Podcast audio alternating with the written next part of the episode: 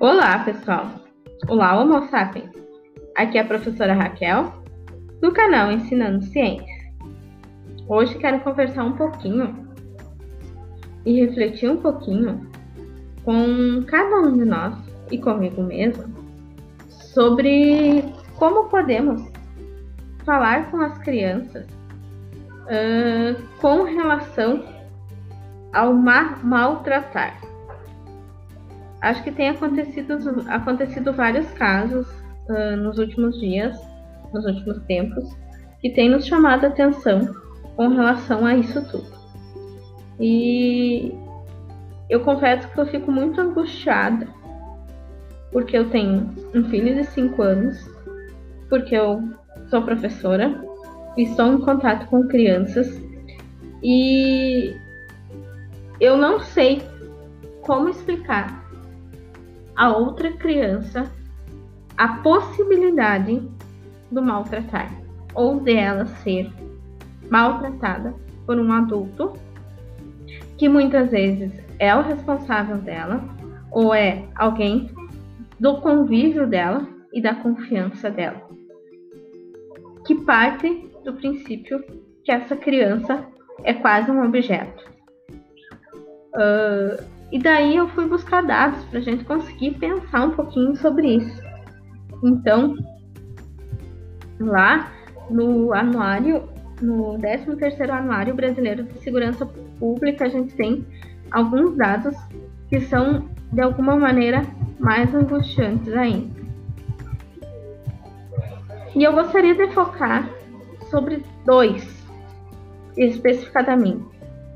Na verdade, três que é o feminicídio, que em 2019 teve um crescimento de 11,6%, uh, e que na maioria das vezes ocorre, então 88,8% uh, dos casos, uh, o autor desse feminicídio ele é um companheiro ou ex-companheiro.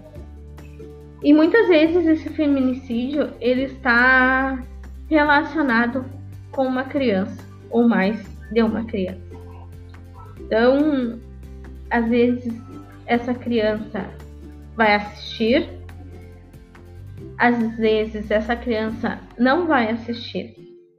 Mas qual a explicação que vai ser dada para essa criança uh, ou para essas crianças? E a necessidade de, de um acompanhamento da, do Estado e eu, está, eu falo aqui em Estado como país, né, no sentido de país, uh, dessas crianças que estão envolvidas de alguma maneira nesses feminicídios. E a forma como se trabalhar isso. E não normalizar isso, né? Porque eu fico imaginando você, professor, professora, né, ou eu, numa sala de aula onde você tem uma criança que viu isso acontecer ou teve alguém próximo que isso aconteceu. E não tem como nós dizermos aqui, eu não sou psicóloga, né? Mas não tem como nós dizermos que isso não vai afetar essa criança. E pode afetar de várias maneiras. Daqui a pouco não afeta no processo de aprendizagem, mas afeta em outros fatores, em outros aspectos da formação dessa criança. E nós estamos lá no meio disso tudo. E eu digo para vocês que eu não sei como fazer isso. E reconheço que eu não sei. Porque em momento algum nós tivemos um processo de aprendizagem para aprender a lidar com isso. O que eu penso que nós podemos fazer como professores e professoras é tentar, de alguma maneira, fazer com que os nossos alunos sejam bem informados com relação a isso. E tenham conhecimento dos lugares onde eles possam buscar ajuda. E talvez, num primeiro momento, nós possamos oferecer ajuda também. Mas não somos especialistas nisso e precisamos sim que o Estado esteja presente dentro das escolas e dentro dessas situações para que consiga intervir com profissionais da assistência social e com profissionais da área da psicologia, que consigam dar apoio a essas crianças que estejam num convívio onde isso possa ter acontecido. Junto com o feminicídio, ou antes do feminicídio, muitas vezes uh, existe um histórico de violência doméstica. Por exemplo, no Brasil, uh, são dados de 2019, a cada dois minutos tem um registro de violência doméstica. E mais uma vez, provavelmente há grandes chances das crianças estarem presentes, estarem observando, estarem assistindo essa violência doméstica. E como fica a cabeça dessa criança? Eu não consigo imaginar. Hum, eu não consigo. Eu não consigo saber o que fazer com isso. Porque isso vai além, né? Do que nós, professores e professoras, estamos acostumados a fazer. E será que nós somos capazes de reconhecer uh, essa criança quando algo não correto está acontecendo na sua família?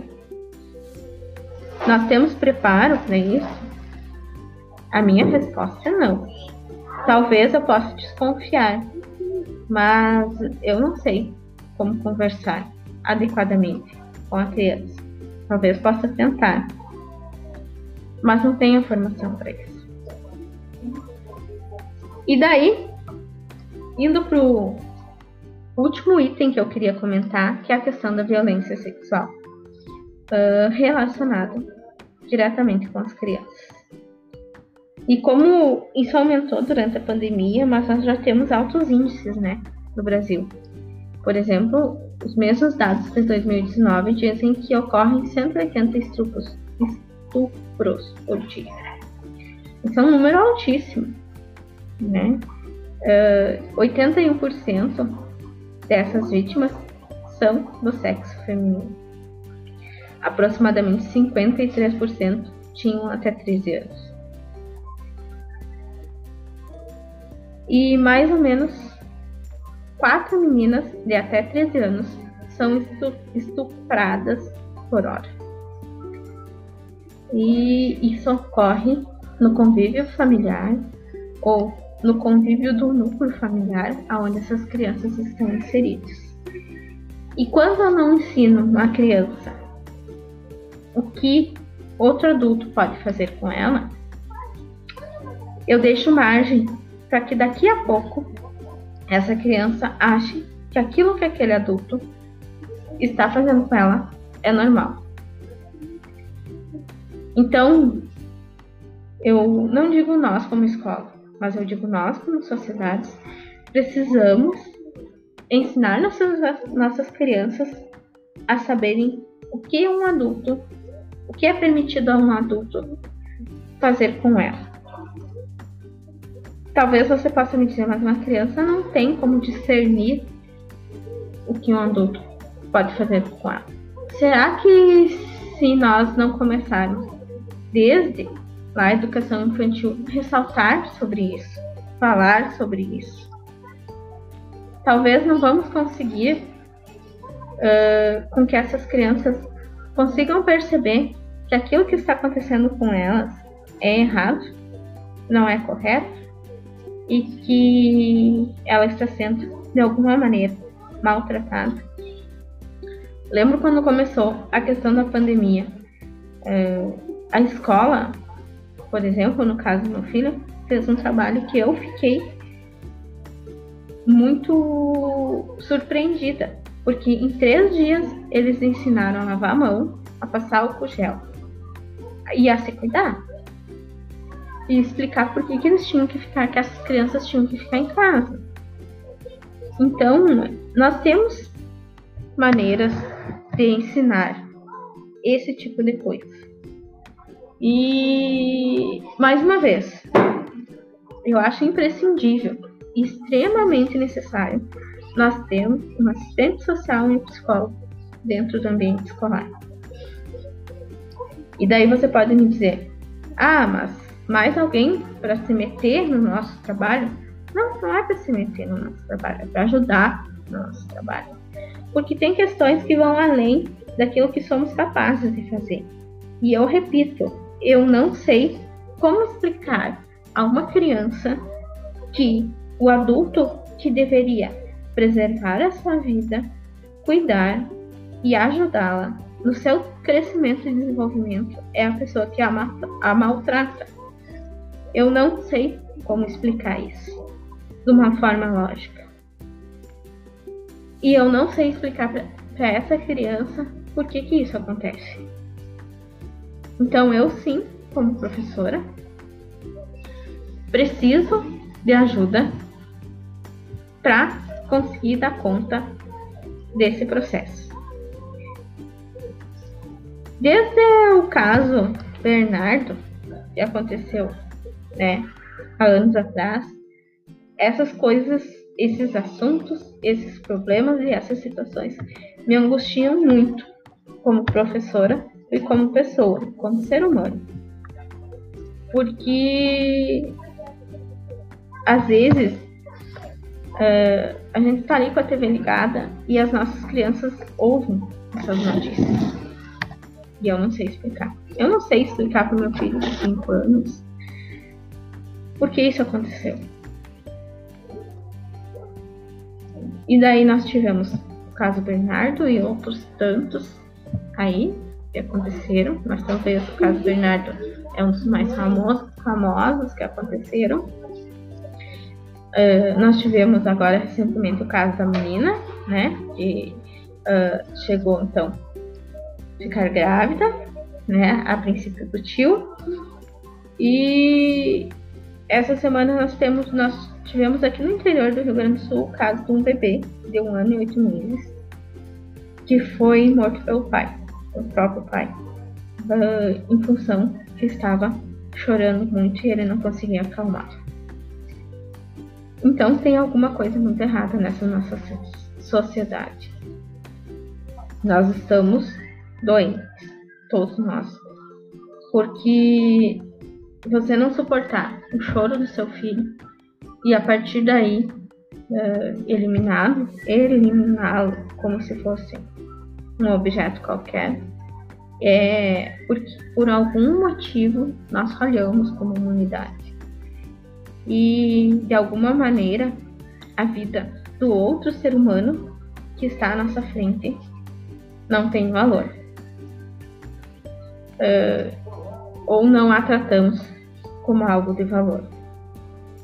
Então, não sei o que aconteceu nesse meio desse caminho, no meio desse caminho, mas algo aconteceu com que façamos coisas que talvez possam ter acontecido épocas anteriores também, mas talvez com menos frequência, não sei, até porque não há registros, né? Então não temos como uh, pensar sobre 100 anos atrás, 200 anos atrás. Mas precisamos agora parar para pensar sobre isso nesse momento atual. E eu gosto muito da Jamila Ribeiro e essa semana eu li algo que ela escreveu que é de extrema importância. Eu não vejo os homens que uh, se posicionarem sobre isso. Né? Eu vejo assim as mulheres num movimento muito grande, e, mas eu não vejo os homens se posicionarem sobre essas questões, sobre o feminicídio, sobre a violência doméstica e sobre a violência sexual. E eu acho que está na hora deles também se posicionarem com relação a isso. Porque isso ocorre em toda a nossa sociedade.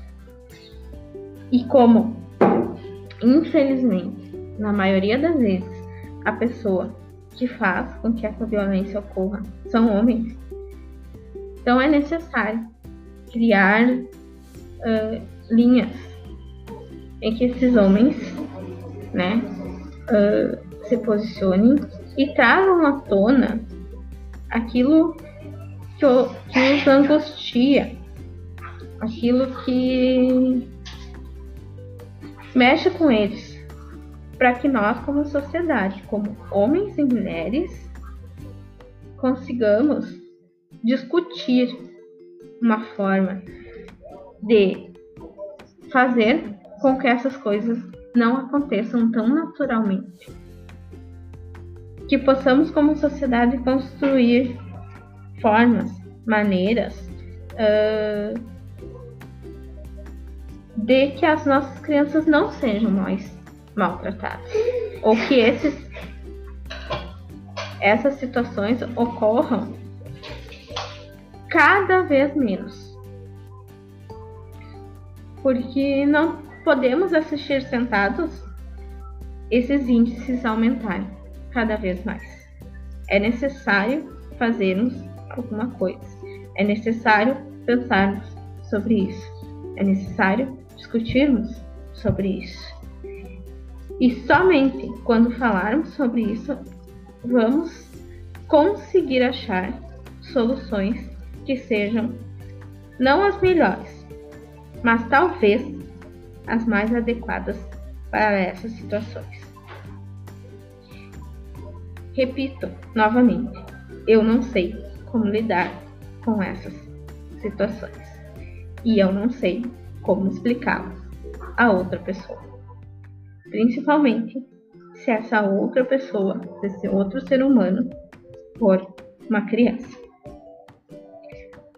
Certo, pessoal? Cuidem-se de si e dos outros. Valeu!